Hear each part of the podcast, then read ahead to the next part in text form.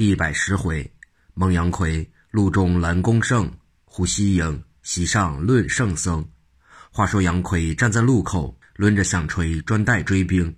看看追兵就近，但见内中一人，头戴燕翅白银盔，身穿淡绿银锁甲，手持竹节钢鞭，年约四十余岁，刻下段段的一步清虚。登秋之下，看得真切，高喊道：“前面可是杨奎？”圣驾现在何处？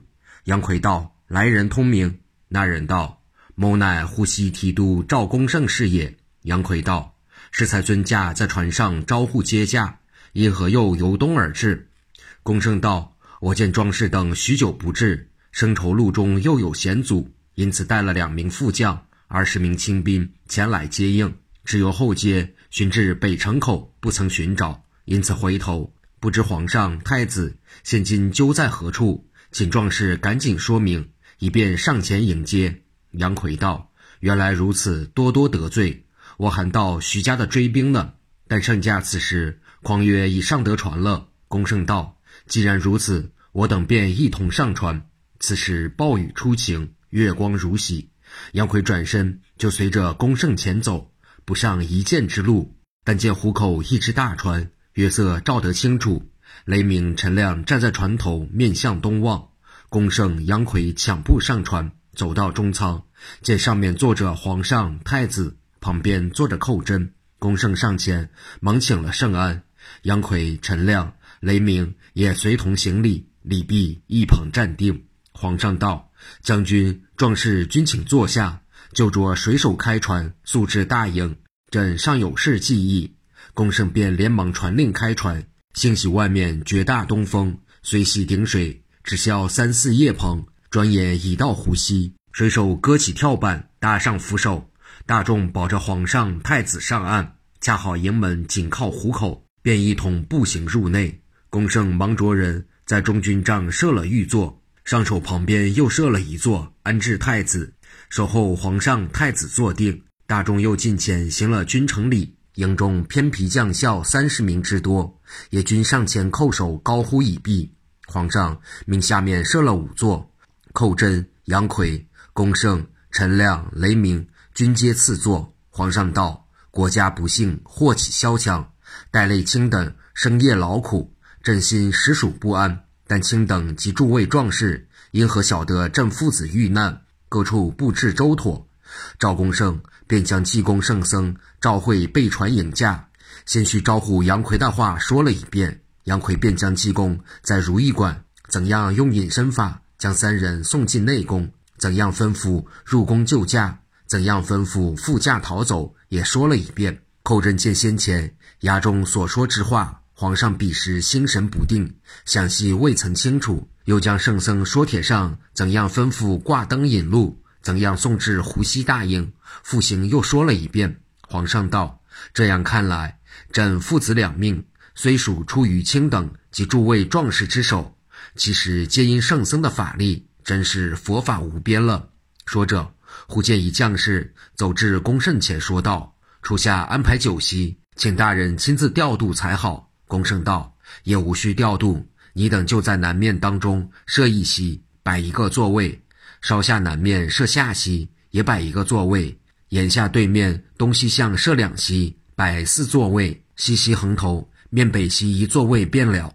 那人跑出，不一刻又来向公胜说道：“席已齐了，请大人邀请入座吧。”公胜便立起，走至架前启奏道：“臣营居荒僻，又当夜晚，多皆难治御膳，今略具离祸，请陛下及殿下略充其机。”还求恕微臣粗疏不敬之罪。皇上道：“这样甚好，两壮士等腹中也饿了。”于是公胜在前引路，领至西厅，先安了皇上、太子的御座，然后请寇真、杨奎在东席坐下，雷鸣、陈亮在西席坐下。又是御前即两面敬了酒，自己面北入座。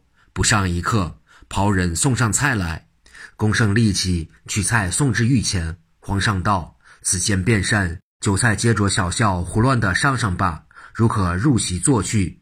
朕与你还有大事记忆呢。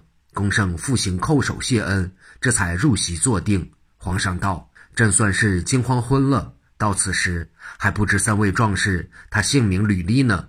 陈亮便要开口，杨奎到底是世家后裔，稍有见识，对着陈亮、雷鸣忙摇了手，便出席走至御前跪下。皇上一见，忙说道：“壮士不必拘礼，就在席上一一说明便了。”杨奎又谢了恩，这才入席，站着细奏道：“臣姓杨，名奎，年二十一岁，父名杨清，母亲邹氏，祖父杨文广，系老令公嫡侄孙。”皇上大喜道。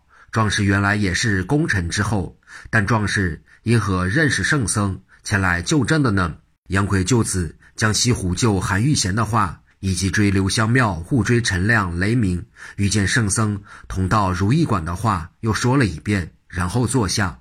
皇上道：“你适才所言救的这韩玉贤，不知同那女韩玉英可是一家否？”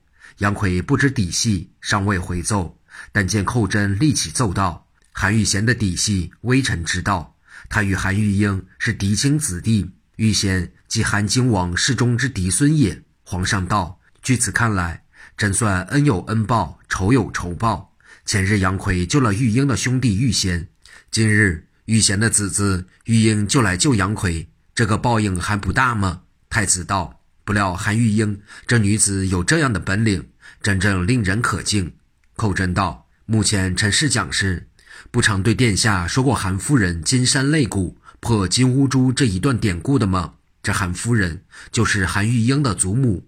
闻说韩玉英不但手脚本领极大，并且跟着祖母自幼便习了满腹的韬略呢。皇上道：“原来如此。”嘴里只说了几声可惜，又向杨奎看了一看，又问道：“寇贤卿，这韩玉英不知许配了谁家的子弟呢？”寇真道：“听说这位女子。”她把一般王孙公子看得同酒囊饭袋一样，倘然如要嫁人，非世界第一英雄不与论亲，故至今还是待字呢。说毕，寇真坐下。看官，你道皇上因何说声可惜？又因何看了杨奎？因何问韩玉英的因事呢？他说可惜，只因太子已聘了王妃了。望着杨奎是要带杨奎做亲，所以又细细查点了一番。到后来，当殿赐婚、御前比武，皆是后话，暂且不提。此时，陈亮、雷鸣见杨奎一段话已毕，也立起身，二人报了名姓，君言民人等均蒙圣僧收为徒弟。皇上又问道：“二位壮士既是圣僧的徒弟，量此番正宫父子遇难，圣僧未知曾与壮士说明。”陈亮道：“家事做事，向不同人说明。”就是请我等三人进宫，并未说到怎样救皇上、救太子，但他说穿了什么衣服、什么样人，你要救他，在什么地方你就遇他。